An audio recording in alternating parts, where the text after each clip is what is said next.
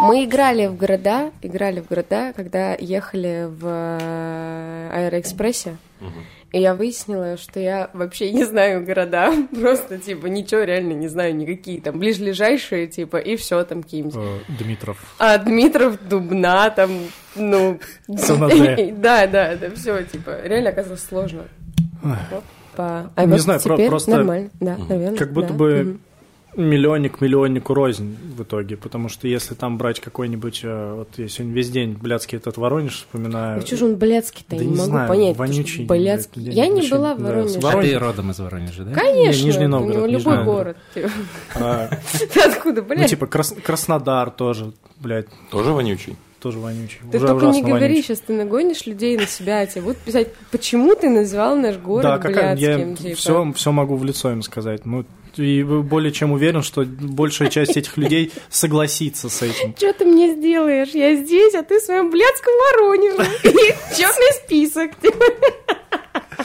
Э, Вы вообще знаете, блядь, сколько у меня подписчиков? Что хочу, то и говорю, блядь. Да.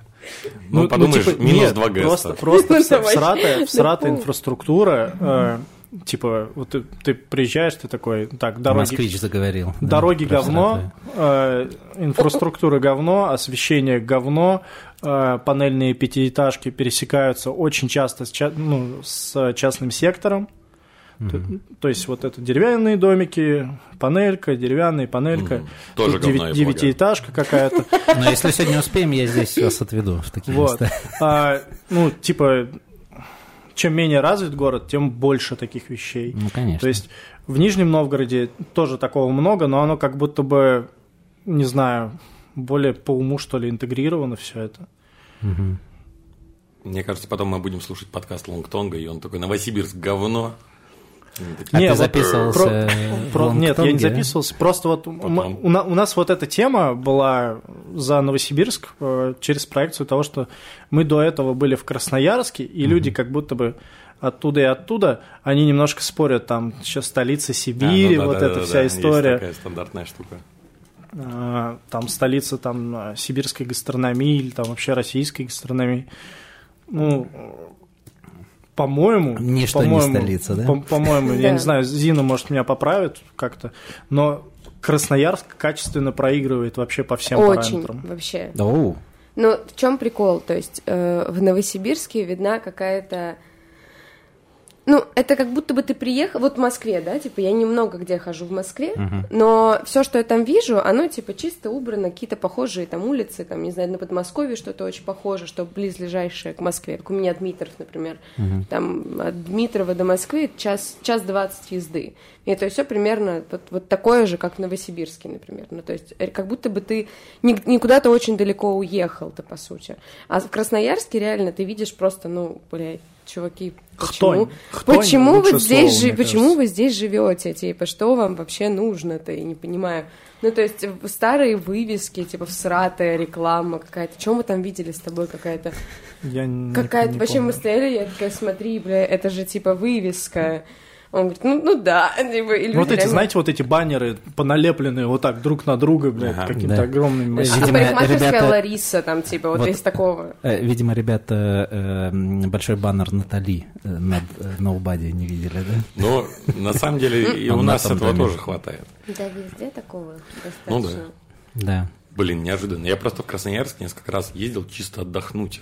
ну, то есть прогуляться, там чем-то полюбоваться. Я думаю, что еще лето и зима на сильно камне слазить. разные. Ну, возможно, истории. да. Ну, тоже, да, вот это то, что мы обсуждали. Мы уверены, что летом там типа супер круто, потому что лето вообще все сглаживает. Ну, зелень, Да. зе- зелень в городе всегда решает, а город достаточно зеленый. Плюс там еще горы вокруг, эти с- столбы, Да, которые, да, да. там, которые, к сожалению, нам так и Ну, до, не, не посчастливилось. до них надо чапать, еще по ним. Не Да, получится, да, да. наверное, приехать э, в Красноярск и ни разу не услышать про столбы. Э, Чуть что, так... Не, ну это вот на столбы надо, и, конечно, идти сейчас тут. Не- невозможно, невозможно не встретить э, человека из Красноярска, чтобы он э, не рассказал тебе историю про институт гастрономии. Вот это вот. Ага. Это, да. Да, причем, Ну, причем гордец. человек будет рассказывать с такой гордостью, как будто он сам его построил. Отучился еще Да. потом. Ну, кстати, Кандидатскую закончил. Это правда. Есть несколько знакомых красноярчан, которые говорят привет. Я с Красноярска, ты слышал? Знаешь, кто такой Пол, Пол Бакюс? Даже запомнил? Я нет. А, Бля, и получается, как будто мы хуесосим Красноярск. Ну, как а будто моим бы. почему как Ну, будто бы? Так, так, Ты это делаешь прямо? Да, Да я как- думаю, мы на этом мы выпуск про- закончим. Ребят, сейчас. Просто ребят, радиобуфет, свободная площадка есть для про- есть такая Для проблема. оскорблений тем более. Есть такая проблема, что... э, Они это послушают. Нет, нет, про- про- проблема российских городов заключается в том, что если ты будешь просто честно оценивать, как вот как есть, как тебе кажется, то по-любому будешь его хуесосить, как будто по-другому и нереально. Блин, слава Ну, богу, в России только с городами так. Но это, наверное, не касается, не касается своего города. Но я вот понимаю, что Дмитров это вообще отстой полнейший. Ну, туда даже привезти некого. Ну, привезешь, ну, что там, одна улица, вот вал, типа. А Дмитров всё. это где вообще? Подмосковье, север Подмосковья. А, Вот. И ну, но для меня там все очень классно. Я там не, буду жить, но там очень классно было расти. Там очень мило, очень прикольно. Так. Ну, согласен. Очень У меня с городом Белово в Кемеровской области. Вот точно так же вообще ненавидел его, пока жил, и думал, когда бы скорее оттуда срулить. А сейчас вообще с таким удовольствием А приезжаю. да, там какие-то праздничные обязательно, какие-то фотографии от Паши, то, что, ой, смотрите, как здесь классненько, ой, супер, Да. ням ням Но я-то просто знаю, что я уеду потом. Вот, поэтому, поэтому и классно. У меня на самом деле в этом отношении вообще по-другому. То есть у меня нет никаких ни ностальгических чувств к своему родному городу, Нижнему Новгороду, Мгм. ни никакого предвзятого отношения. Я просто помню, что 10 лет назад там была такая страшная срань. Но люди туда приезжали там сфоткаться, там был такой молитвский мост, и там были дыры, ну, там типа метр в Дыры? диаметре. Дыры в мосту. А, дыры. Мгм. Да. И люди залезали в эти дыры и типа фоткались в дырах в мосту. Вот, вот такие там были достопримечательности. А потом было м, чемпионат мира, потом было 800-летие города. И, и вот а на он этим... принимал участие, да, в чемпионате? Да, там построили то, что должны были построить. Вот, и в силу вот этих вот э, мероприятий в город ввалили килотонны бабла.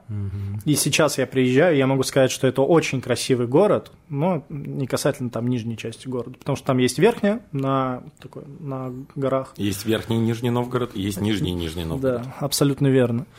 Вот, и сейчас там очень красивые набережные, там все очень круто сделали, все облагородили, все очень круто, очень красивый город, прям есть чем гордиться. То есть раньше такого не было. Круто. А говорят, Владимир Владимирович не справляется со своими обязанностями. Слушай, кто говорит? Вот покажи мне. Они все там где-то Воркута. Воркута. Воркута, Артем. Воркута. Ест в Воркуту. Если говоря, тебе что-то не нравится в этой стране, приглашаем вас на ге- гостевую смену в Воркуту. И тебе просто даже, даже и Красноярск такой, бля, охуенный город. Вообще, после Воркуты, Но, все. но отказаться ты не можешь. Ну что такое? Чё, давайте начнем. Давай.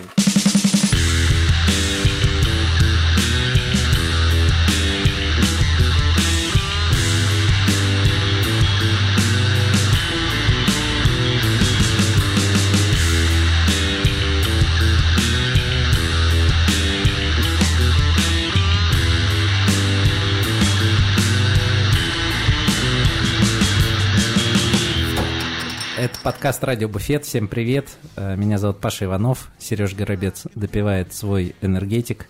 С э, водочкой от самой титулованной команды Восточной Европы. Вот такой вот, да, вот целовальник. такой вот нигилист Сережа. О, Целовальник и Red Bull. Супер, окрыляет вообще. Да. А, у нас в гостях Артем, Это я. да, также известный как а, Тайлер Бартен. Вот, у Сережи лучше получается. И Артем пришел не один, а с девушкой по имени Зина. Привет. Привет. Зина у нас эм, управляющий, как выяснилось, э, Борозойка, все верно? Да. Серьезно, ты управляющая? Офигеть. Ну, получается, да. Подожди, я вчера узнавал то, что тебе 21 год. Да, мне 21 год. И ты управляющая. И Я управляющая. Не На только собственного Патриках. тела. Не только собственного тела, на секундочку. Но, Но еще и бар на Патриках. Еще и бар на Патриках, который называется Зойка. Ресторация, я бы Супер, сказала. супер. Э, чуть попозже к этому вернемся, я думаю. Я пока в ахуе посижу. Да, Да, пока. Еще, еще объясним, почему э, не совсем управляющая, а там будет другое слово, Да. более пафосное крутое. Блин, ну давайте придержим. Вот это задел вообще на будущее. Вот, подкаст «Радио Буфет» э, выходит, между прочим, при поддержке э, лично Максима Широкова и Антона Широбокова. У нас два теперь постоянных. Да, у нас э, два годовых подписчика на Boosty. Вот. Э, так что, ребята, э, хотите, чтобы тоже поддержать э, подкасты и чтобы мы вас вот так вот величали, подписывайтесь на Boosty сразу на год и получайте все кайфы, которые там есть, и еще наш личный респект. Все. Я, я закончил, Сереж, дальше, дальше ты давай. Ладно. э, Короче, ребята к нам, получается, прилетели вчера. Они у нас путешествуют Да. по России. Да, вот в Красноярске Да. побывали. А, кстати, да, э, если кто вдруг хотел э, узнать историю Артема, здесь мы особо не будем ему рассказывать биографию. Есть прекрасный оригин Артема Люлина, который вышел летом в, не помню, каком выпуске «Радио Буфет». Короче, послушайте. Очень интересно. Вот. А сегодня будем говорить про насущное, то, что здесь сейчас. Ага. Короче, ребята, вы были в Красноярске. А, а где-то еще были? У вас какой-то тур? Или, или вы просто из Москвы в Красноярск, в Новосиб и потом обратно? Эм, На самом деле, на самом деле, мы долго созревали на то, чтобы поехать по гестам. У нас есть такое немножко скептическое отношение ко всей этой теме. Но как только собрались...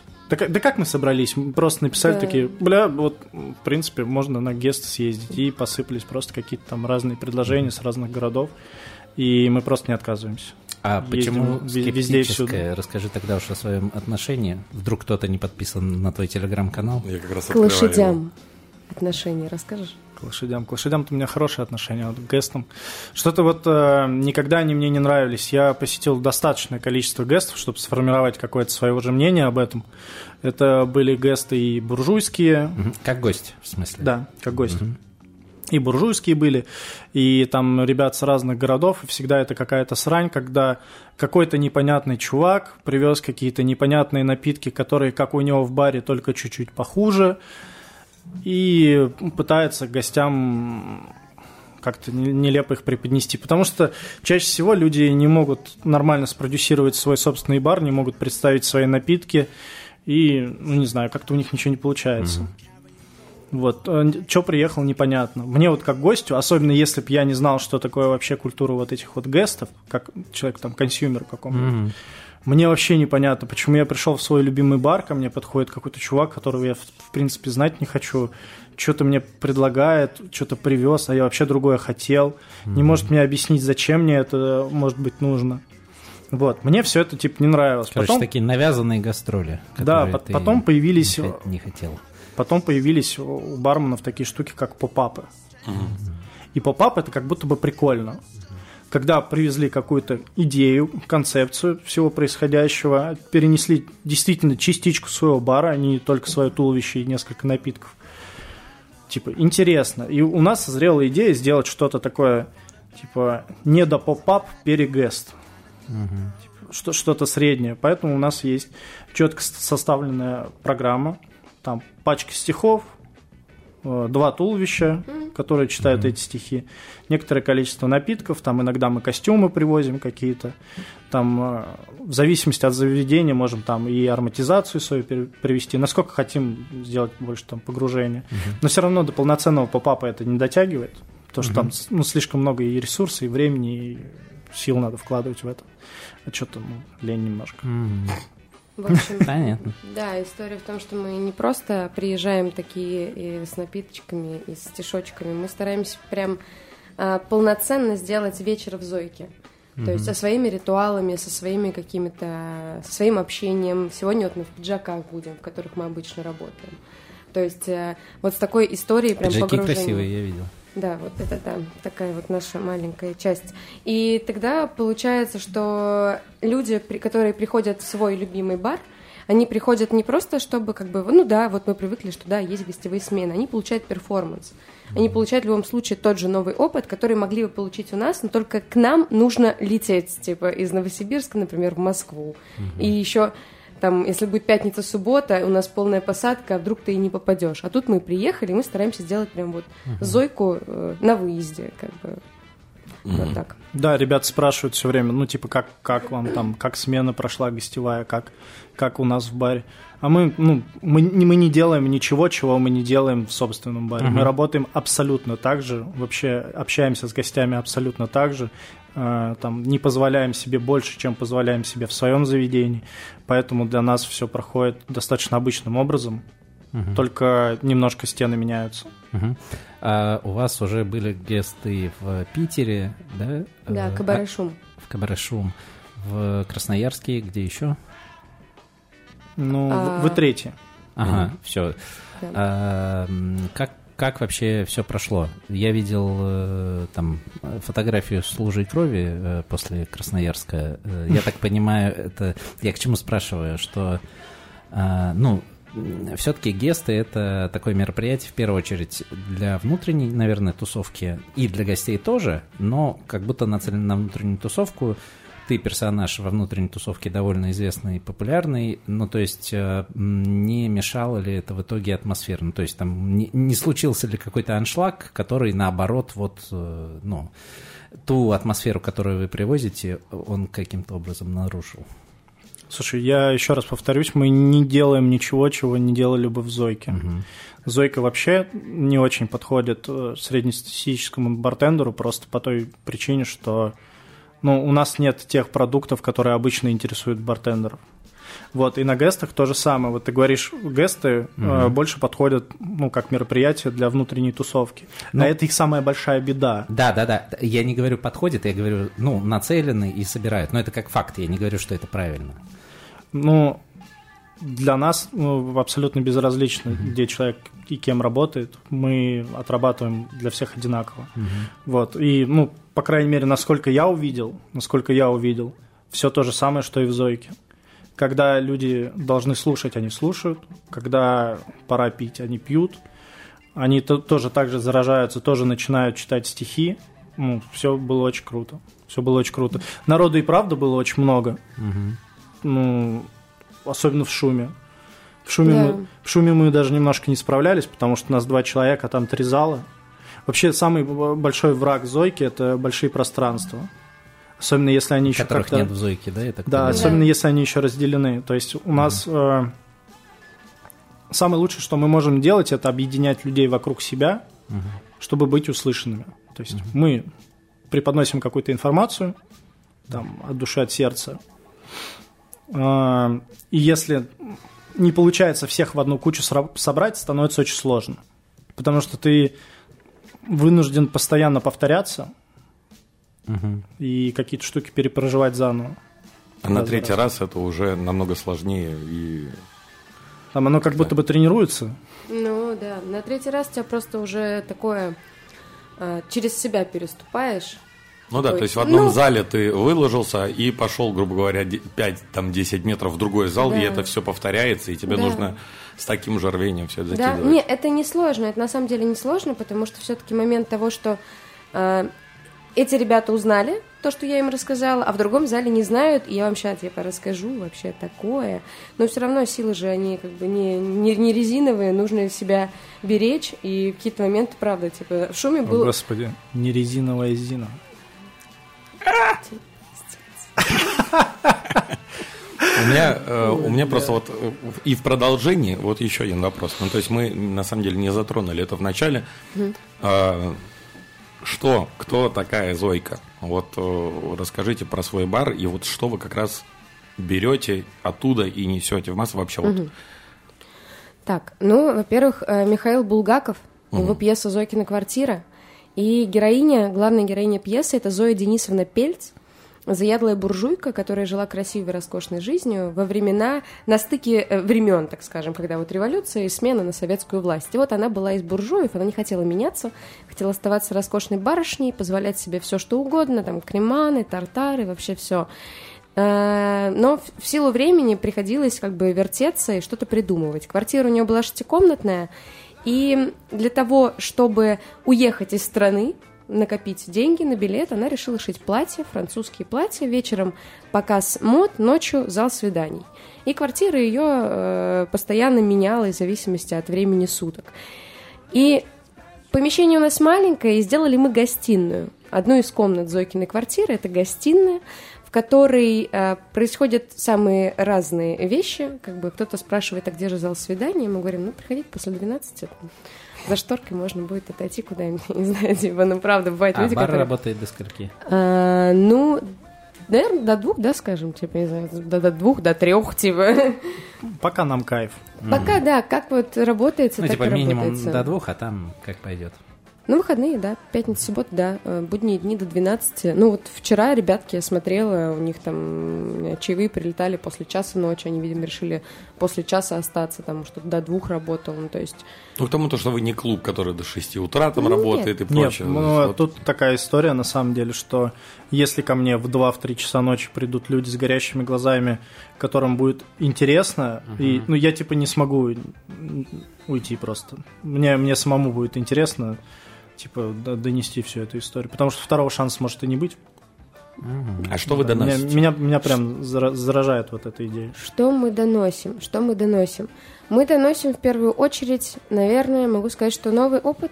Новый опыт раз, э, э, такие, у нас не то, что не, раз, не то, что не размытые, просто сняты границы э, такого общепринятого общения в ресторане, например, или в баре, в котором э, там и бармены, и официанты. Мы очень много общаемся с гостями, правда, ломаем их стереотипы о том, что мы можем стоять и, не знаю, там, настолько маленькое заведение, что я в углу слышу, что, например, говорят про какой-то фильм, а я его смотрела. Я могу подойти и сказать, блин, классный фильм. А, а еще смотрели? А они такие, чего? Я говорю, ну, блин, ну, там, не знаю, Ларс фон Триер, вот это, вот, смотрели? Они такие, да, классно, а вы тоже, да, да. Или там в театре, там, девушки были, обсуждают, я подхожу с ними, общаюсь. И вот ломаются э, границы, и появляется понимание гостеприимства, вот я считаю, у нас. К нам приходят в гости. Это наши гости, а мы такие, как бы, а хозяева этой квартиры, э, помощники, там, не знаю, там, Зои Денисовны, как угодно можно назвать, ребята, которые здесь существуют и создают это пространство. И поэтому мы всегда в диалоге, в общении. А, Новый опыт со стихами, конечно. Стихи, как то, что людей, правда, очень сильно удивляет. А, Напитки, дистилляты, за которыми приходят, правда, прям вот. Люди говорят, нам посоветовали, вот, друзья, мы пришли дистилляты выпить, у вас есть какой-то из халвы, а можно? А у вас еще какая-то запивка к нему. Да, есть. И ты им говоришь, антидор. Они такие, чего? Я говорю, ну, антидор, понимаете, там начинаешь рассказывать всякие истории, и вот это людям то, то что мы им даем, новое, интересное. А вот вчера вы рассказывали про Лолиту. О, то есть да. у ребят э, получается дистиллят, да, из э, жвачки. Баблгама. Да, и запивается ситро. Ну, то есть, э, и называется Лолита. И у вас все вот в книжную, скажем так, тематику получается? Или... Да. То есть и коктейли, и прочее, Да, и все это да. как-то пере- перевязывается. А дистилляты, у нас их три. Они посвящены, собственно, тоже литературе. Один Пушкину, другой Достоевскому, третий Бродскому. А, наливки, их тоже три. Это Чехову посвящено. Потом кому Гоголю получится, да, наверное, Баринуха, его же история. И, Баринуха, да. да, и жонка гусарская, можно с Лермонтовым, можно с э, Давыдовым, Денисом сравнить. Коктейли, вот здесь уже больший размах. Такая-то Вообще, на самом ты, походу, это... Блин, у тебя какая-то ментальная связь с отпечатанным меню. Просто у нас сейчас... Она говорит о старом меню. А что еще? Ну, а, у нас, на самом деле всего уже в два раза больше. А, да, блин. Ну, в этом на самом деле не суть. Суть в том, что у нас всегда идея первична, Конечно. а дальше мы уже идем ко вкусу напитка. То есть мы сначала чем-то вдохновляемся и пытаемся отталкиваться всегда от идеи. Ну, Вот всем, наверное, барменам знакомая история, когда придумываешь коктейль на конкурс, сначала придумаешь вкус, а потом пытаешься натянуть сову на глобус и придумать охуительную историю.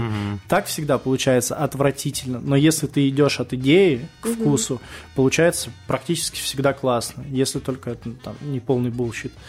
Вот, как я уже сегодня ребятам на мастер-классе говорил, эм, а что я им говорил? Ну, во-первых, bullshit это типа, блядь, еще одно какое-то выражение новое. У него периодически появляются какие-то англоязычные слова, такие резко. Я такая, чего? Что, прости? Ну и ладно, ладно, что ты его как это подкалываешь.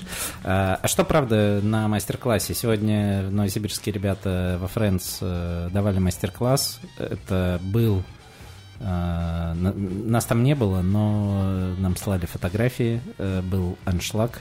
Солдат некий. Так, да, такого, ну, как бы обычно такого не бывает. Ну, в Новосибирск многие приезжают, читают mm-hmm. лекции, но вот э, вы были во Франции, и обычно он там наполовину заполнялся в последнее ну, время. Короче, если с гестами есть какая-то проблема э, в плане того, что э, они как будто никому не нужны, они нужны там для, не знаю, для ребят, которым ездят, которые ездят так вот э, типа побрататься, э, то с мастер-классами обычно еще хуже. Ну, там последние годы ситуация. Вот на ваш мастер-класс пришли. Что такого особенного там было? О чем читали? Мне кажется, потому что я красивый. Ну и я тоже, ничего. Все, в целом, хороший а ответ. вместе получается просто, это блестяще, я бы сказала. Согласен. Ну, Ладно. Уж точно не булшит. Какое-нибудь слово там. Для меня, для меня, честно говоря, загадка. Мы каждый раз, когда что-то устраиваем, каждый, бля, вообще, это отличительная черта любой моей хорошей идеи. Я mm думаю, что она нахуй никому не нужна. Да. Я думаю, каждый раз, когда я что-то хорошее придумываю, я думаю, нет, работать не будет. Только мне интересно вообще. mm И вот как я сегодня на лекции говорил тоже еще mm один раз, но в этот раз я уже не забуду, что я хотел сказать. Не надо за людей думать, что им нужно, а что не нужно. mm Типа, если у тебя есть что предложить, предлагай, а потом смотри. Типа, по факту, как, как, как, как есть на самом деле. Потому что мы очень часто задумываемся о том, реализовать какую-то идею или нет, и за людей решаем, надо им это, не надо, плохая эта идея для них, угу. хорошая. И судим о их там условной поверхностности по себе. Угу.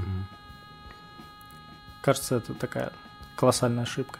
А насчет напитков, насчет напитков, э, по поводу идеи, вот чем, чем мы вообще занимаемся? Тут дурацкое слово, не, не устаю это повторять. Вот есть слово мистификация. Это, да, Зинаида? Это тоже это... Но, новое слово, нет? Не-не-не, это, это хит, это хит, это топ-фраз. Okay. Они мне нравятся. Okay. Да, есть мистификация, это придание чему-либо мистического образа. А есть коктейлификация. Там дурацкое слово, которого на самом это деле нет. Это какой-то новояз бы... Беконарди. Да, да, да, наверное, возможно. Uh-huh. Давай в суе не будем упоминать. Uh-huh придание чему, чему-либо образ коктейля. Угу. Вот, мы берем какую-то идею за основу и делаем из этого напиток. Какой угодно. Это может быть наливка, может быть дистиллят, может быть э, коктейль, там, как сможем выразить, так, там, не знаю, вот Зина, может, про горечь расскажет. Потому что горечь, по-моему, самый наглядный вообще. Хотя и Лолита тоже. Ну, не знаю, почему горечь. Ну, а, вообще, вообще, мы стараемся вот эти эмоции и чувства, которые испытываем мы после прочтения стихотворения или которые испытывает лирический герой в самом стихотворении, романсе или повести, поэме, неважно, передать во вкусовом так скажем, эквиваленте. То есть вот само э, состояние э, у Цветаева вот есть горечь, горечь, вечный привкус, на губах твоих о страсть. Горечь, горечь, вечный искус, окончательнее пасть. Конечно, здесь будет твист на негроне. Угу. Ну, типа горечь. Угу. Там Всё. еще в, в конце строчки самые показательные, Какие? на самом деле, для негрони. Я точно сейчас не вспомню, там... Ну, есть одна... Я, я до горечи целую всех, кто молод и хорош, что это... Нет, нет, нет, там... М- есть одна трава такая на полях твоих, о Русь. А, это, ну, это да. же полынь. Угу, угу. Вот, и все. Ты... Ну, прикольно. Да, и от этого идет вся история. То есть горечь, Марина Цветаева, ее горькая жизнь, ее само творчество, которое, которое было пронизано таким несовершенством. Ты туда приплетаешь еще что-то, например. Угу. Из другого, это позднее ее стихотворение, а мы из раннего взяли фразу, там все восторгались, а розового платья никто не подарил. Вот отсюда и горечь, несовершенство, как и женщины, там, так и скажем, вот горький такой напиток. Круто. Вот. То есть, э, выбрав вот эту э, литературную поэтическую направленность, вы, по сути, сами себе придумали новый движок для придумывания коктейлей. Ну, то есть это, это всегда так, э, ну, из стихотворения э, придумывается, или это вот один такой пример? Ну, всег- ну, не всегда из стихов. Нет, в смысле, э, любые или произведения ты имеешь в виду? То есть не Да, ну, то есть, э, например, ну, как, коктейльную карту, да, вы придумываете? Как часто, во-первых, она у вас меняется или она максимально стабильная у вас? М, Ну, с- учит- учитывая, что нам всего 8 месяцев, Ага.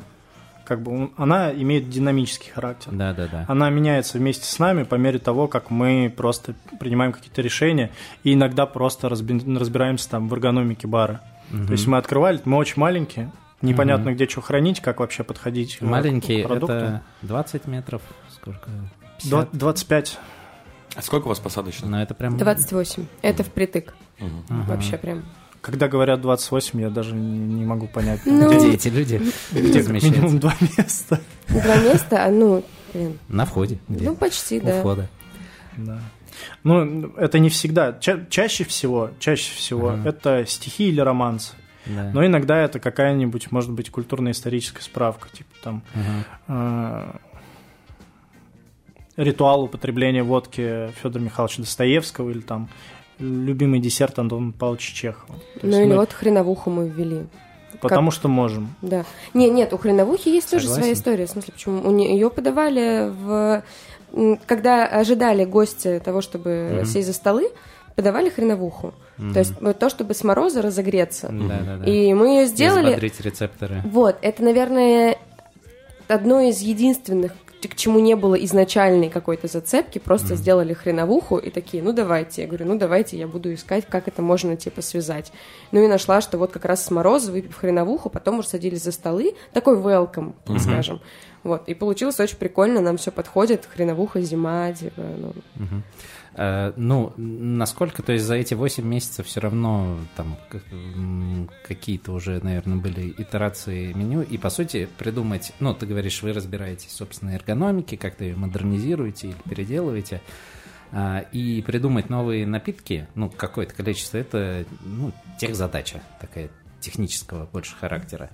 Н- И насколько по-прежнему это, ну, до сих пор это работает, вы не устали, а не, получи, ну, не получается такое, что действительно вы уже потихоньку как будто за уши начинаете что-то э, притягивать. Слушай, иногда, ну, если быть до конца честным, то иногда так и бывает, да. Мгм. Когда резко появляется задача, ее надо как-то решать, и, ну да, бывает тяжело. Чаще всего это падает на плечи Зин, потому что она очень хорошо дружит с копирайтом, очень хорошо э, разбирается в теме. Но вообще, вообще, как- каким образом карта у нас выросла там э, с, с трех напитков. С трех напитков. Вообще, расскажу, как была построена карта. Было три дистиллята и три чейзера к ним. И там куча там всех, вино, не вино, вся, вся вот эта история. Потом мы поняли, что ну можно как бы наливочки прикрутить. Сделали три наливки. Потом три коктейля. Потом к ним коктейль недели. Такой смотришь, блин, а место еще есть и есть. Ну, давай вот удачные коктейли недели просто ставить в карту. Мгм. Тут у нас 3, 4, 5, 6. Сейчас там 6 коктейлей, 6 наливок, 4 дистиллята. Вот. И там ранжируются они как-то. Когда мы придумаем что-то новое, более интересное, тогда и запихиваем в карту. Я подумал, что в какой-то момент нужно просто всем говорить, так, срочно читаем книги. И все расходятся, домашнее здание, все читают, ищут там вдохновение, и потом такие, опа, Да, и новая возвращается такой, блин, я Чека Паланика прочитал. Сейчас, короче, вам не понравится. карта. Да, будем ловить жемчуг. Ну, на самом деле, самое забавное было, как мы лилового негра придумали напиток, да, когда это вот было то, что притянуто за уши, а оказалось один из самых любимых коктейлей у гостей. Мы на гест его возим, это было, мы ввели коктейли недели, и типа на две, ну, и забыли об этом такие, типа, просто забыли и все. И потом я психанула, говорю, типа, где напитки? Почему никто ничего не делает? Такие, ну, нас времени нет. Я говорю, в смысле, блядь, типа, нету времени, делаем. Артем такой, ну, сейчас я сделаю, ну, что, Да, ну, я ладно. понимаю, почему всё она придумаем. И все, и получился лиловый, лиловый негр, получился вообще вот так по щелчку пальца, и мы такие, ну, блядь. Это не Грони, да? Не, не, не, лиловый негр это другое. Негрони это горечь. Вот, лиловый По, негр... по щелчку пальца получился. Да, я весь стою, блядь, в этих ягодах Да, измазанных. да, он там У говорит, меня есть два часа, чтобы И придумать напиток, чтобы Зина не уволилась просто. помыться. 15 секунд на шок, 5 на дорогу, да? Ну да. Так, в итоге, что за лиловый негр? Лиловый негр – это напиток по Александру Вертинскому и его романсу «Лиловый негр». А, там дистиллят грейпфрута, кордил из клубники, ежевики, тоник и содовая. Все очень просто Мгм. и очень вкусно, и такая питкая, приятная история, и очень, как это сказать, яркая. То есть лиловый негр. А На Патриках нельзя было написать негр, я за это боролась очень долго. Говорила, ну в смысле, типа, ну что нам скажут? Я скажу, это цитата. Это исторический факт. Это, да. это романс, типа, вы о чем? Ну и, собственно, Вертинский со своей э, вычурной историей, он там в романсе оскорбляет девушку, говорит, что видел ее с малайцем, с португальцем, и вообще э, где-то там, в притонах Сан-Франциско, лиловый негр ей подает манто. То есть уже сразу один из самых таких, э, я забыла это слово, ну не то, что ярких, как это, вы- не вычурных, э, эксцентричных, блядь, не знаю, какой еще, их сейчас много будет. Но, в общем, самый интересный напиток, я считаю. То есть лиловый, его интереснее всего рассказывать. Если ты умеешь его рассказывать. А иначе получится, что это харасмент, и женщину унизили.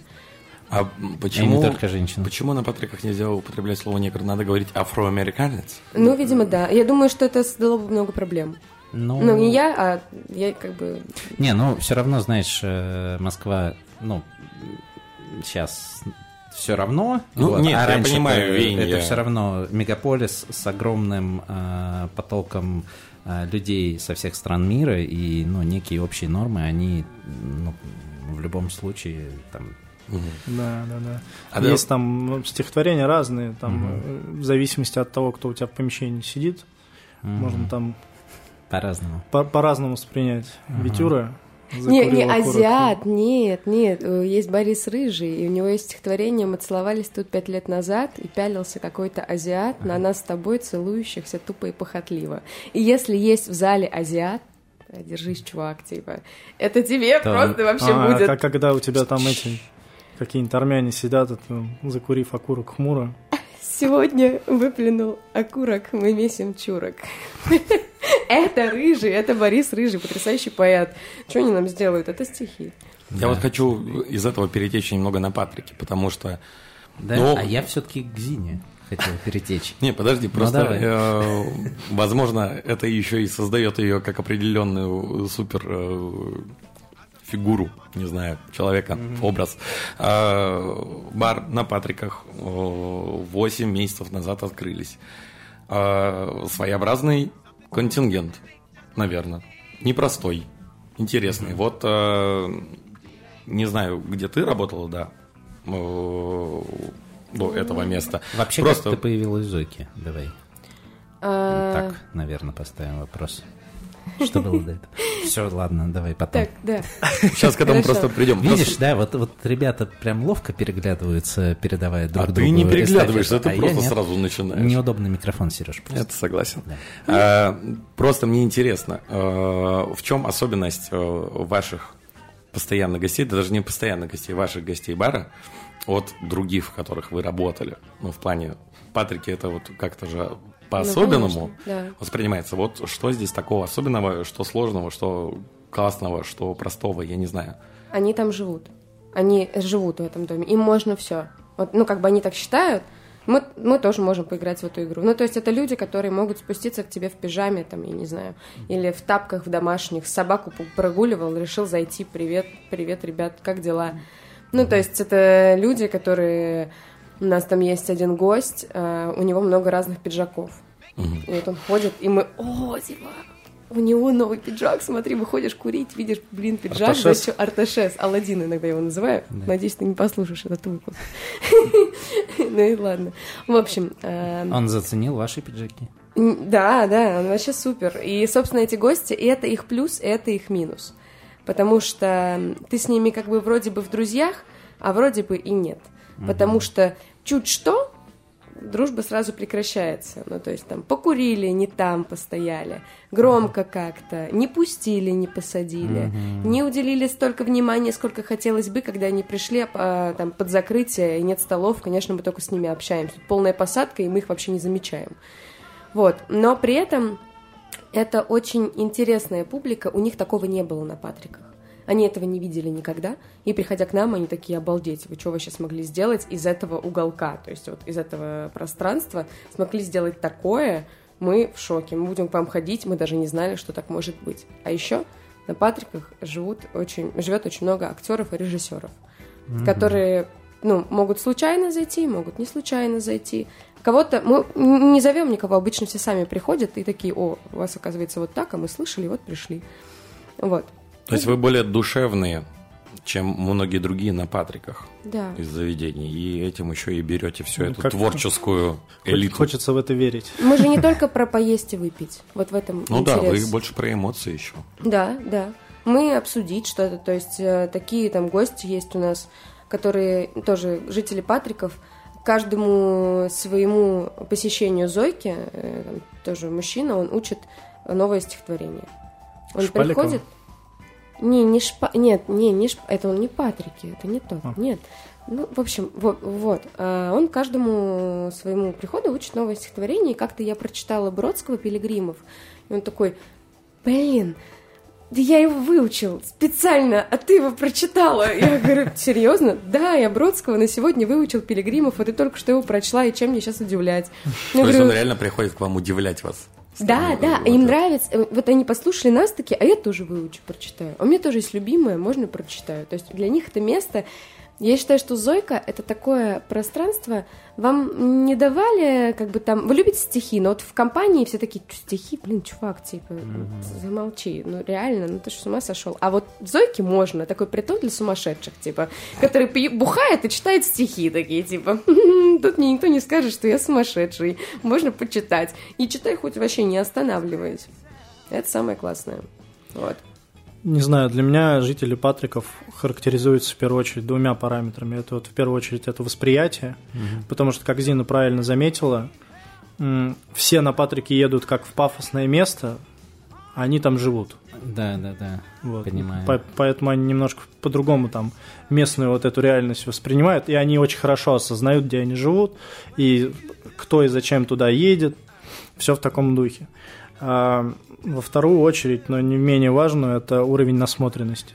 Угу. То есть там люди, которые они живут, они, да, они не видели такого э, в своих краях, скажем так, таких угу. концептуальных заведений, но при этом они чаще всего эти люди просто объехали весь мир, там все эти угу. Мишлены, они видели вообще все, угу. и поэтому там удивлять их чем-то это дорого стоит. Угу.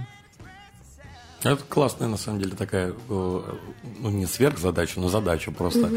Таких насмотренных людей еще а, и удивить. Так у нас с первых дней, с первых дней просто к вам будут приходить жители Патриков. Это просто пиздец. С ними очень да. тяжело работать. Это кто вам такое говорил? Да, все вокруг. Все. И наше руководство, и угу. ребята там из других заведений. Ну, вообще, ну, я, я очень часто эту историю слышал, а потом понял, что это очень интересные люди, там, mm-hmm. со своими заскоками, но а у кого их нет. У нас, может, заскоков и побольше, на самом деле. А давайте поговорим о том, как вы на Патрике как раз попали. Вот к твоему вопросу теперь. Мы идем по сути. Ты про Зину, да? Да и не только. А, ну, Артем, по-моему, про Зойку ты рассказывал в прошлом вообще, как про проект, как он попал. А вот э, Зина, твою историю очень интересно послушать. Э, значит, 21 год, да? Управляющая моднейшего... Или не управляющая. Концептуального заведения э, на Патриках. Или даже не управляющий, как это правильно называется? Импресарио. Импресарио. Импресарио. Импресарио. А, окей. Это... Что это значит? А, Артем, у тебя лучше получается мне представлять обычно. Я всегда говорю, что Главное, она. Вникаем, вникаем в само слово. Там, от слова импресс. Впечатление. Да. Импресарио – человек, который отвечает за впечатление. Это максимально характеризует то, чем Зина занимается. Да. да. А, ну, Мы немножко... заказываем туалетную бумагу еще там. Кстати, туалетной бумаги. Классно перевел тему. Это могут быть тоже классные впечатления, если что. Ну, или нет. Или нет, да. Типа, смотри, какую я закажу, да? Ну да. Ты какой обычно заказываешь, кстати? Да какая по скидке в самокате есть, типа, и все, потому что кто-то, кто-то не успел заказать что-то из хозов, и Да. И сегодня у нас клубничная зева. Если повезет. Если она будет по скидке, то да. А так, может, как Если повезет, то Зева плюс. А, Ну, как все произошло? Я... Ты из э, Дмитрова Да, я из подмосковного города Дмитров. и переехала в Москву. В как- апреле, когда открылась Зойка, как получилось? Я работала, эм, работала сначала в одном баре в Дмитрове, где я начала работать. В каком? Ресторан «Бисквит». Есть такое место, э, там есть такой прекрасный человек. Э, Я надеюсь, что он послушает, он будет мной гордиться. Эм, эм, Анатолий Николаенко, который меня всему научил, и отправил, собственно... О. Он передал тебе привет. Круто, я Да. знаю этого. Вот. Супер парень. Вот. Ну, тоже амбассадор э, Бакарди. Да. И Был. Потом он ушел, он ушел из бисквита и позвал меня в другое заведение, Зеленое озеро, загородный клуб. Мы с ним там его тоже открывали, проработали какое-то время, и мне стало очень скучно. Я поняла, что мне, ну, типа, не то чтобы то, что я делаю, и работа за баром, там, все вот это, это не мое, просто это не мое заведение. Я как бы занималась в театре, занималась в театральной студии, поступала в институт театральный даже, мечтала быть актрисой, потом передумала. И все равно осталось, что я читаю стихи, что я такая там, у нас гости в ресторане, где я раньше работала, потеряли номерок, и я такая, ой, это же как у Агнии Барто, ну, знаете, смотрела балет, потеряла номерок, ну, что, не знаете? Они такие, ну, ты, походу, не такая, ты вот такая, типа, все пока. Вот, и как-то, я прям помню, типа, я приехала со смены часа в 2-3 ночи, и Артем выкладывал в истории, к себе на него было подписано, что требуются люди в очень э, концептуальный проект, типа не все подойдут этому проекту, и не всем этот проект подойдет, типа э, попробуйте, здесь нужно читать стихи, отправляйтесь туда. И я сразу написала, просто написала и легла спать, и все. И он мне написал, что отправь видеорезюме, вопросы такие-то, такие-то, нужно ответить на них. Ну, я сразу там через пару дней, наверное, отправила, и мне сказал, приезжай, пообщаемся. Вот, собственно, приехала, пообщалась. Пол- Сколько мы ждали открытия? Месяца полтора? Ну да, где-то так. Да, где-то А- месяца Артем, полтора. сколько, в принципе, заявок тогда вот на тот призыв тебе пришло? Штук 30. Ага, все видео. Да. Подожди, а вот это резюме, оно было такое стандартное или там было что-нибудь? Нет, там было что-нибудь, там было больше про меня как про... Вопросы, как, ну, для человека просто, что там, какие книги ты любишь, по-моему, да? Кни- Любимые книги, любимые, любимая музыка, эм, что ты там про поэзию знаешь. Ну, Что-то то есть вот как раз барный проект. концепцию Ну, да. проверочки были. Ну, да, да, и все, что ты вообще за человек, чем ты увлекаешься, какие у тебя хобби, мечты, какие там барные проекты тебе нравятся, и что ты вообще хочешь от жизни. Ну, такие вопросы нестандартные для собеседования, но а мне как бы только дайте поболтать, и я вам сейчас все расскажу. Вот, ну и, собственно, так и получилось, что я как бы с открытия самого вместе мы все делали. А как э, вообще, Артем, э, видеорезюме ты сразу все понял, что это perfect match такой? Да, да. Вообще Зина качественно выделялась на фоне вообще всех остальных, даже еще не начиная говорить. Ты единственный человек, который нормально поставил камеру, нормально там был свет, там, ну, вообще просто хорошая картинка Так, я, я, я просто включаю видео и такой, ну, блин, уже хорошо. Мгм. Послушаем, что будет говорить. Говорит складно. А, Я, я не знаю, чем люди вообще руководствуются, но практически все заявки были сняты на фронталку, трясущиеся камеры, некоторые куда-то шли, кто-то садился на фоне там, Курили там еще. да, драных обоев. Блин, это твоя тема как раз. Типа, во- во- вообще для меня это странно, потому что если ты уже снимаешь какую-то видеовизитку или там видеорезюме, то значит ты как бы уже серьезно настроен, потому что Да. для многих это снять видео серьезный шаг, Ну типа, да. и это сложно, но в итоге это делать каким-то ну таким образом, не сильно подготовившись, э, это очень странно. Вот Зине кто-то там из ванной, по-моему, чувак снимал. Да, да, я тоже с этим столкнулась, Из когда мне, да, мне нужно было набирать, э, искать людей в команду новых в определенный момент, э, и я тоже принимала видеорезюме, и правда, ну, чувак, да, снял видео из ванны, ну, то есть он лежит. Голенький. Ну, нет, слава богу, там не было нюцев, типа, он что-то пытался как, ну, я нюцы скину, и она меня возьмет, типа, я не знаю. Не, просто он лежал в ванной такой, я после смены, типа, я, бля, устал, и вот А, то есть это не было чем-то таким обыгрываемым еще, то, что... Нет, нет, там был очень классный момент, почему я пригласила его потом пообщаться на собеседовании. В конце видео я перемотала до конца, мне интересно было, как он попрощается. И он сказал, не удивляйтесь, не удивляйтесь да, тому, что я вот в таком виде, я не хочу никем притворяться, я просто тот, кто, какой я есть. И я такая, ого, а вот это уже интересно, Ага. прикольно. Но пришел, и я такая, блядь, понятно, типа, ты просто... Ты, ты, действительно такой, Ты какой ты действительно есть. какой- такой, как и не более Мог бы того. одеться. Да. Он при- при- принес с собой ванну, При- короче. Пришел в пене, да. Блин, Бля, ну это, класс. конечно, э, вот мы видео резюме, хотя нет, э, в ноубаде как-то раз принимали, но для меня тоже удивление, что, э, как, как ты говоришь, что действительно кажется, ну видео это вот что-то такое. Ладно, я уже привык, это моя вечная боль. Если что, Пашка у нас HR всего нашего оркестра да. для всех заведений. Вот, что, ну, там фотки присылают, конечно, ну, пиздец какие. Иногда ты думаешь, ну, ты вот, ну, я не знаю, хоть, не знаю, проверил, что ты отправил. Вот. Да, кстати, бывает, что не проверяют какую-нибудь Я обожаю- фотографию. Один раз мне сфотографированные бананы с ценником прислали из магазина вместо... Ну, просто, чувак, не ту фотку. Блин, а тебе часто приходят э, резюме с HeadHunter, которые потом не открываются? А, слушай, Потому что они закрыты, скрыты специально.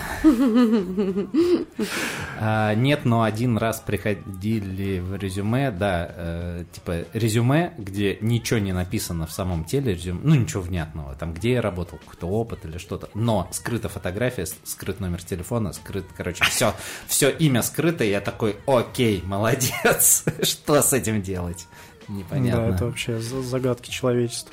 Не, когда увидел Зину, там сразу все стало понятно. То есть мы, вот тоже тема сегодняшнего мастер-класса, то есть когда ты составляешь какое-то концептуальное заведение, тебе нужен человек, который будет идеологом всего происходящего. То есть Ну да, ну, да, нужно конечно. было а, найти шесть человек, из них один должен быть вот такой прям фронтмен, в нашем случае фронт-леди, который будет, собственно, душой заведения. А все остальные уже будут подтягиваться за ней, просто увидев то, как на нее реагируют гости. Она читает стихотворение, все гости аплодируют. Гости счастливые, довольные, оставляют много чаевых. Все А, хотят так же в команде. Да, и все такие, блин, я тоже хочу, чтобы на меня так же смотрели. Вот, и все потихоньку подтягиваются, и это действительно работает, потому что м, ни я никогда не читал стихи, ни- никто из нашей команды, вот Да. изначально особенно, тоже никто никогда не, не читал стихи до этого. А получается, ты всех тренила, и Артема в том числе, Да. да, в этом деле? Меня Серега больше всех поразил, потому Да. что это человек, у которого нет никаких изначальных данных вообще. Но, блин, в конце было А, классно. Было очень забавно, потому что мы вообще изначально не собирались читать стихи на весь зал. Вообще. Это получилось случайно. У нас было очень скомканное, смятое открытие. Я тогда выпила кружки 4 кофе, наверное, да, и я носилась как бешеная, так типа, бля, что делать, что делать, что делать, что делать, что делать, что делать, типа, надеваем форму, сейчас будет посадка. Какая посадка, типа, чуваки, мы не готовы. И в какой-то момент э, вроде все идет так классно, и я такая, можно я стихи почитаю? Артем такой, давай. И я прочитала одно из любимых стихотворений, и все такие, ебать, чё? А, то есть Ну, давайте. даже идеи, то, что коктейль Не будет сопровождаться... э, Не, изначально было заскриптовано, что при выносе каких-то напитков Мгм. ты э, читаешь какой-то там, не знаю, четыре строчки. Мгм. То- у нас до сих пор так же. То есть каждому напитку есть какой-то ритуал подачи. То есть подаешь, сказал, рассказал историю, пошел дальше. Вот. Но идея то, что выходить на центр зала, привлекать к себе внимание, Мгм. читать полноразмерно, она родилась сама по себе. Ну да. А это действительно непросто для неподготовленного человека. Да. Ну, кто- Ну, это публичное, как минимум, выступление Конечно. в центре зала. И это Да. было прикольно, потому что у первой команды получилось сформировать а, прям очень разные образы у ребят. То есть все были абсолютно разные. То есть там Вот э, Артем такой вот у него был, ему очень идет читать там Гумилева, например. О, обожаю. Какие-то такие, э, даже не знаю, как сказать, то есть они, это не Пьеро, который грустный, это какое-то такое среднее, серьезно, серьезно сказочно-фантастическое, с такой строгой комедией, типа.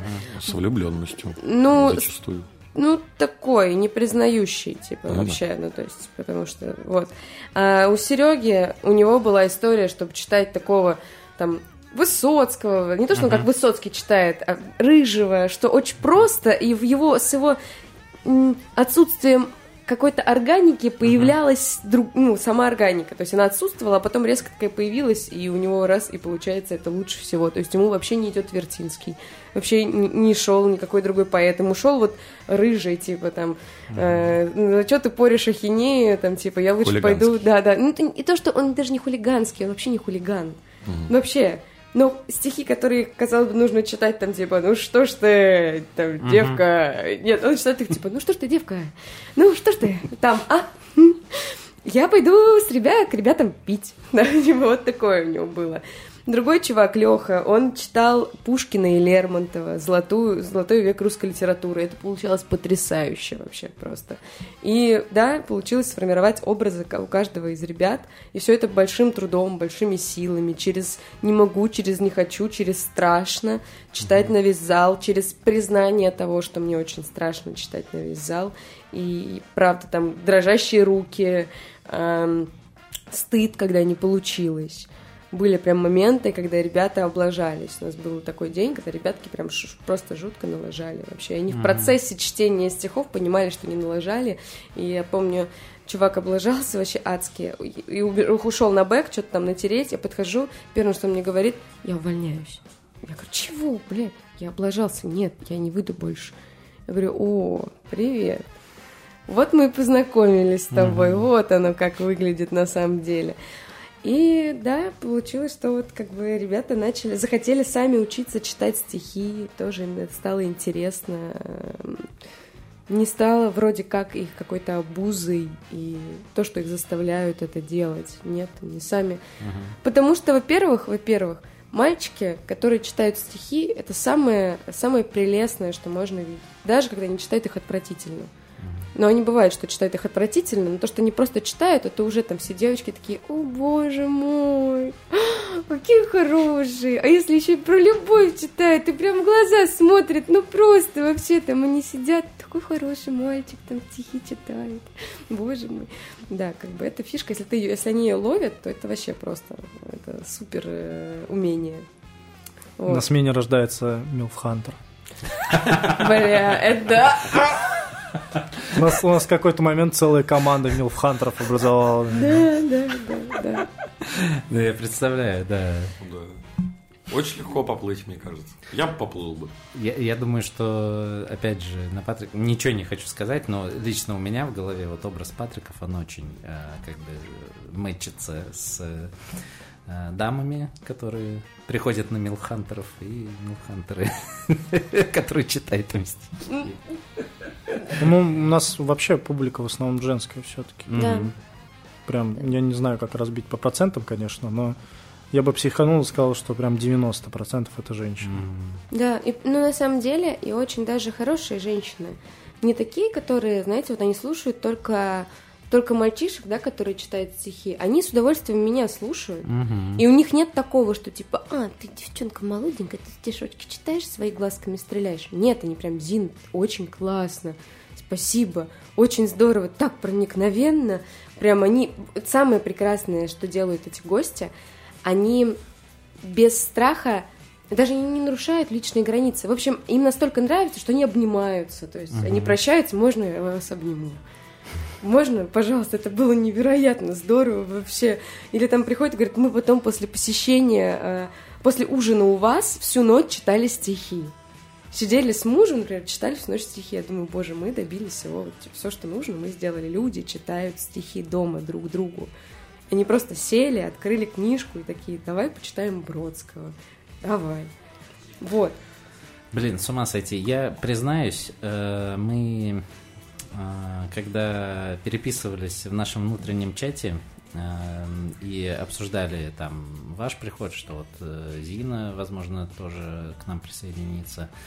А, и э, Паша Малыхин, э, вот наш друг, сокомандник, ты с ним знаком, вы в Питере, собственно, записывались. Mm-hmm. Он написал, типа, поговорите про поэзию. А вот там, ну что-то такое он сказал, типа, поговорите про поэзию. Я говорю, чувак, come on, это так скучно, скучнее только театр для меня лично. Серьезно? Да, для меня поговорите про поэзию, ну, я могу, конечно, услышать, там, ну, послушать с удовольствием там какое-то одно стихотворение, там, если кто-то хорошо прочитает, но в целом для меня поговорить про поэзию, типа, звучит как, ну, давайте обсудим латынь. Ну, ну, а ты давно, давно стихи читал? Да, давно. А, и он говорит, ну ты вообще, конечно, там бездарь. А, невежа. Вот э, я был у них на гесте, там Зоя так Полоскова. Ой, Зин. О, моя любимая. Оговорочка, да? А, Зина так Полоскова читала. Вот. И ну, ну вот. вообще читаем мы стихи. Есть такая история э, в театре, называется действенный глагол у актера. Ага. Э, любое действие на сцене, даже просто сидеть, да, вот угу. у актеров, это не просто так. Есть зачем-то, то есть действенный глагол. Я не просто сижу, я, например, я э, выжидаю момент. Угу. То есть это внутреннее состояние. И у нашего, у, у нашей истории с чтением стихов тоже есть естественный глагол, и это хотеть быть услышанными. Угу. Только через стихи мы можем быть услышанными. В чем это огромный плюс? На смене тебе плохо, вот, да? Я была в совершенно разных состояниях на смене, когда я расставалась с каким-нибудь молодым человеком, угу. когда я там э, у меня что-то случалось в семье, я была очень зла, и каждому из состояний я могла найти стихотворение. И я просто стою и читаю про разбитое сердце, и я рассталась, и, читаю, и вот у меня все стихи про любовь, там тебе идти направо, мне идти налево, и все, и у меня искренние слезы, и все, я прочитала, все классно, все, mm-hmm. я пережила этот момент. А все посыпались вокруг а, от того, что словили вайп да, искренности. Да, и я, они меня услышали, и мне, я получила от них обратную связь, сама выплеснулась, и мне все, мне хорошо. Я очень злюсь, я читаю какой-нибудь, не знаю, у меня есть, например, а, Нина Искренко «Допрос», это про Антигону, жесткое стихотворение, прям оно очень сери... ну, серьезное, там не до улыбочек вообще. И я злюсь, я читаю его, и все, как бы у меня проходит все. Я услышана, и опять же, когда все понимают, что это хотеть быть услышанным, это огромный дар вообще. Я всем ребятам говорю, типа, вас когда-нибудь в жизни вообще предположим, полная посадка 26-28 человек сидели и слушали, не перебивая, uh-huh. не залезая в телефон, ничего не делая, просто они сидят и слушают только тебя. Это же обалдеть такого, чтобы добиться, нужно, ну, какой-то вес иметь, а ты как бы просто чувак, просто работаешь, а тут почему-то все должны заткнуться и тебя слушать. Ну, uh-huh. наверное, это какая-то, типа, крутая возможность, нужно ей пользоваться и что-то дать этому миру высказать какие-то свои мысли, свои чувства, и у кого-то найти э, отголоски. И понять, что ты не один такой, а этот человек тоже поймет, что ты не один такой, как у Полосковой было, да. Кто-нибудь кивнет, и я узнаю боль. Вот, и здесь то же самое. А, вот, да, я просто э, к чему начал говорить, э, что, э, блин, ну, ты меня заинтересовала в итоге. Что будет сегодня? Сегодня будет программа, посвященная Александру Вертинскому. Wow. Вертинский это наш невероятный вдохновитель вообще в коктейлях, а, в принципе. У нас есть потрясающий Николай, который занимается а, созданием напитков а, в лаборатории. И он, правда, очень любит Вертинского вместе с нами. Так получилось, что он вот ему настолько зашел, что а, раньше у него стоял виниловый проигрыватель и пластинка с романсами Вертинского, mm-hmm. на которой он делал напитки. Это танго Магнолия, который мы привезли, а, Лиловый негр и mm-hmm. Марлен. И все эти три напитка посвящены Вертинскому, трем его романсам и трем женщинам. И называется наша вообще гостевая смена и наша программа это песенки Пьеро. Вертинский, когда только начал выступать именно как личность э, как автор, не как просто кто перепевал какие-то стихи или еще что-то, когда начал петь свои романсы, он назвал их «Песенки Пьеро». И первое выступление так и называлось. И мы как-то так получилось, что я тоже решила, что у нас первые, первые гостевые смены, первые города, и это дебютная программа, и дебютная программа тоже называется «Песенки Пьеро». И мы читаем стихи Вертинского, э, подаем напитки, которые посвящены и вдохновлены Вертинским и его романсами. Uh-huh. И, в принципе, рассказываем об этой, об этой истории, о Зойке и о всем остальном. Это, наверное, будет первый час, а потом мы будем читать все, что нам придет в голову. Uh-huh. То есть вот какое будет настроение. Захочется, будем читать там, не знаю, рыжего и ругаться матом вообще без зазрения совести. Захотим, будем читать, я не знаю, там что-нибудь серьезное какое-нибудь. Uh-huh. Как получится, так сказать. Вот. Круто. А в Красноярске другая программа была, да? Нет, та же самая. Тоже песенки Пьеро. Как-то ага. так получилось, что э, мы решили, что будем в первые, в первые города вести Вертинского. Ага. Если мы приедем сюда еще раз, мы приедем уже с Прикольно. другой программой, Прикольно. уже с другими. Вот, например, э, я надеюсь, что это получится в Питере. Ну, получится, да, наверное, уже согласовали все, да, Питер. Я еду в Питер, в Талителлу. И у меня а. будет уже другая О. программа. Мы ездили Круто. в Шум, Шум были тоже песенки Пьеро, а там будет программа Евтушенко и... Ой, не Евтушенко, господи, Бродский и Ахмадулина. Угу. Вот, совершенно другое, вообще о, о другом. Но, тем не менее, тоже очень связано с Зойкой и очень угу. связано э, со всем, что происходит. А, а уже известные числа, да? Ну, пока вроде как да, но нет, поэтому я, наверное... Ну, в этом году или... Не, в январе. А, в январе. Да. Ну, Блин, прикольно, вам нужно... Что будет в январе в Питере, не реально, пропустите. Реально как туры с новой программой делают, то есть, типа, в этом году вот мы Новый едем альбом. по городам, да-да-да, вот с этим альбомом, ну потом по-другому. Очень прикольно. Ну и самый тоже, опять же, это та же самая история о том, что это не просто романсы, не просто то, что нам понравилось, а то, что нас, правда, чем-то зацепили эти истории. Что-то мы в этом нашли. Я, например, читаю «Желтого ангела» про э, уставшего пьяного клоуна, который поет в кабаках танго, и к нему спускается желтый ангел в этом пьяном бреду и говорит, что вы, вы устали, вы больны, там, вы поете по ночам в притонах поете танго даже на нашем добром небе были все удивлены. Или о моей собаке у него есть стихотворение, там, концерт Сарасаты про абьюзера, я не знаю, ну, то есть такие истории, которые все равно как-то где-то откликаются в душе, потому что, опять же, читать просто так, просто то, что понравилось, это тоже такое большое правило, которому я учу ребят, невозможно. Ну, просто мне понравился текст. Я всегда задаю вопрос, почему ты читаешь именно это стихотворение? Почему ты его выбрал? Что тебе в нем понравилось? Ну, блядь, там прикольно, типа, ярко так вот это все. Нет, не работает. Не работает. Что ты хочешь? Чем, что ты дашь этому миру, прочитав это стихотворение? Вот Артем читает о хорошем отношении к лошадям, и там есть прекрасная фраза о том, что их, э, и хочется жить, и работать хочется. Ну, вот а, она все вообще всегда характеризует. И хочется жить, и работать хочется. А это чье стихотворение? Это Маяковский. Владимир Маяковский о хорошем отношении к лошадям. Вот. И там много всего вообще, очень много. Блин, прикольный такой театральный подход у тебя прям как будто бы. А мы... Ну, из разряда вот подходить правильно с переживаниями и, и, и через себя эмоции пропускать. Именно, а не просто читать. Это очень круто. А иначе просто будет неинтересно, неискренне. Когда люди э, очень быстро считывают э, вранье и ложь. Угу. Очень быстро вообще. То есть, когда ты просто такая, там, не знаю, накидал быстренько себе каких-то там стихов начинаешь читать, не, вообще неинтересно. Должно тебя в первую очередь очень сильно цеплять опять тогда не будет работать главное правило «я хочу быть услышанным». Ну, что тебе? Угу. Услышанным просто твой голос услышан? Ну, я не знаю, зачем. Слушай, а на постоянной основе э, вы в работу э, в Зойке э, как работу эту проводите? То есть у вас там, не знаю, еженедельные тренинги или чтение в этом собираетесь? Или просто все уже настолько заражены этой темой, что, ну, Короче, все занимаются этим в своей повседневной жизни, что-то читают, там потом сами рассказывают. Ну, вы же, наверное, или как-то все-таки... А, ну, mm-hmm. ты говоришь, что ты говоришь, что нет. Почему ты это читаешь, не читай? Это какое-то согласование или mm-hmm. что? То, то, то чего э, ребята читают на смене, я так понимаю. Редактура? Да? Вообще, вообще. Да, редактура. У нас обновленная команда. Угу. У нас э, новые ребятки которые еще только... Ну, мы делаем все заново, так скажем. Из событий, которые с нами со всеми случились, пришлось как бы обновиться, так скажем.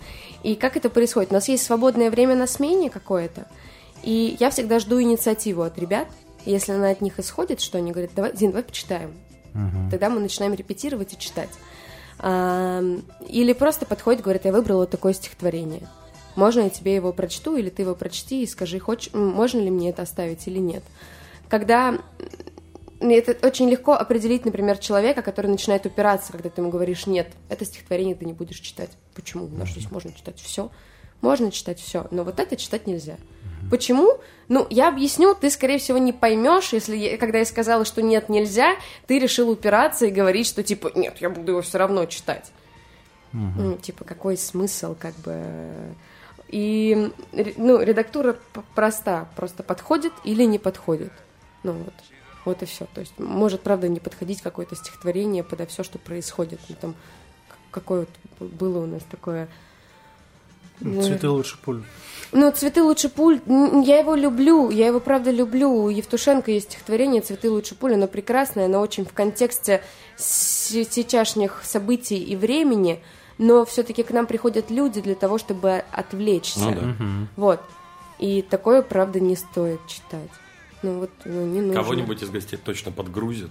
Да, но подгрузит команду в первую очередь. Mm-hmm. Да, а если команда такая, то это не, не все могут переключиться.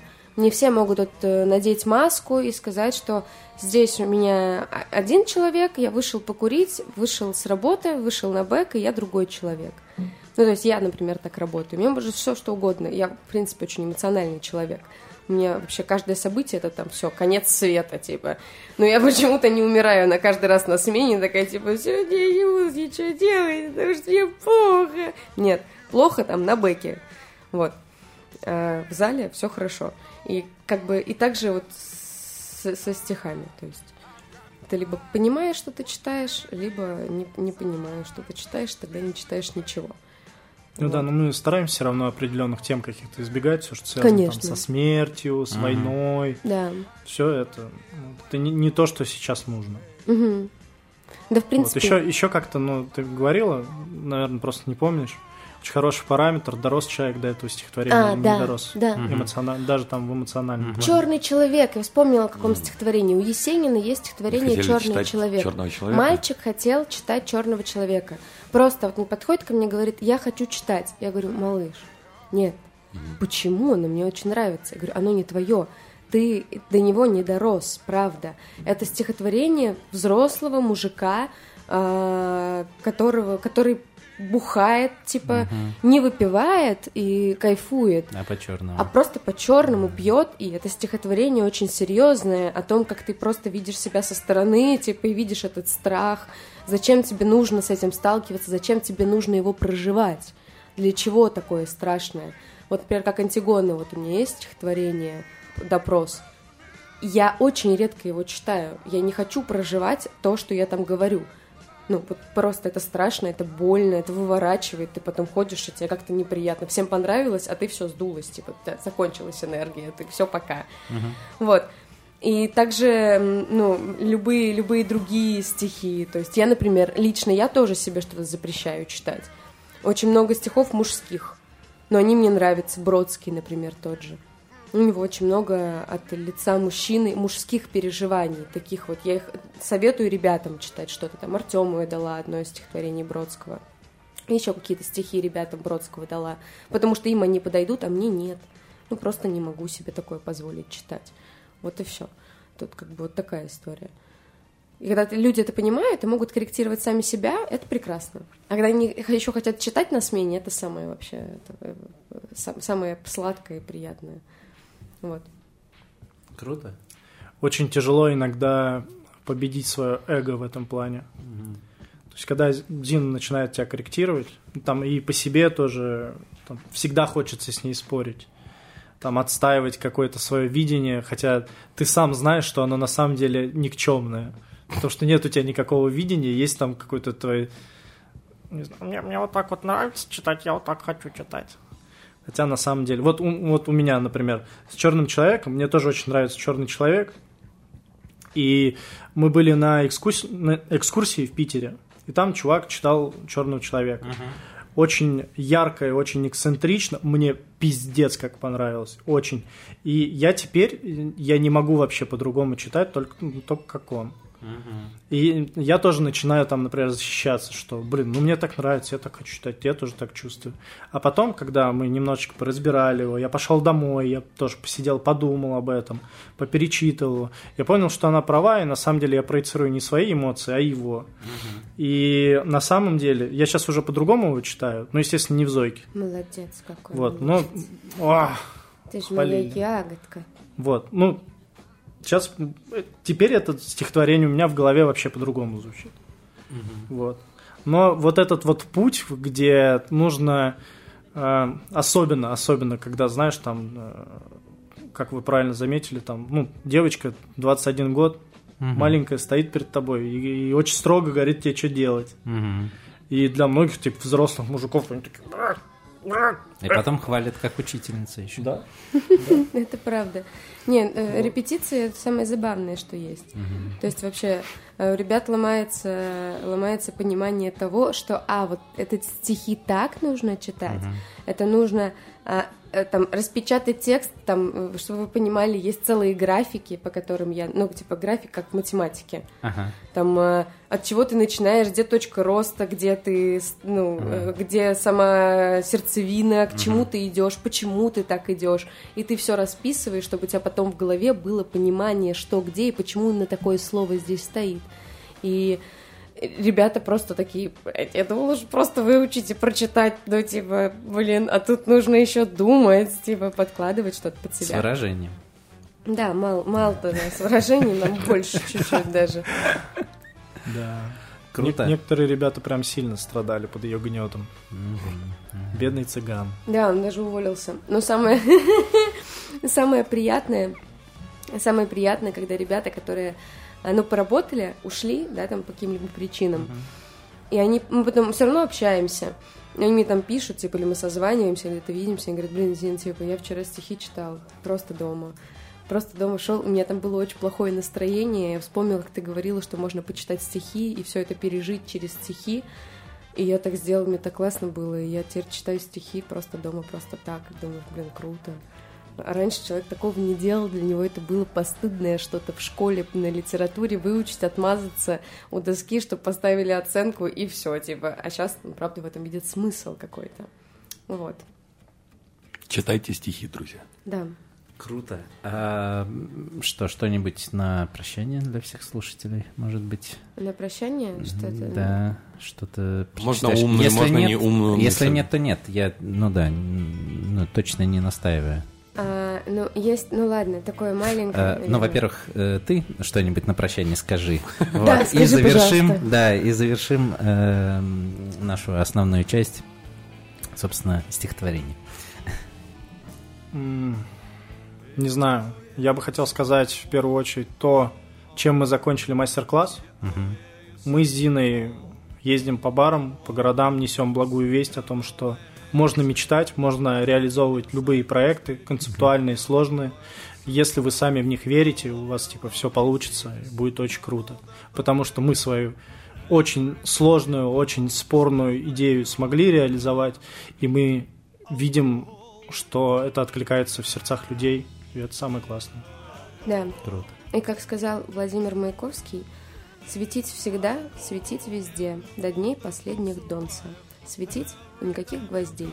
Вот лозунг мой и солнце. Вот такое вот прекрасное. Спасибо, спасибо. А, это был подкаст Радио Буфет. Это конец основной части. Если вы подписчик на Boosty, сейчас будет для вас еще небольшая бонусная, а, не относящаяся к теме, а, но, наверное, интересно будет послушать. Вот, это был Сережа Горобец. Всем лонг-тонг.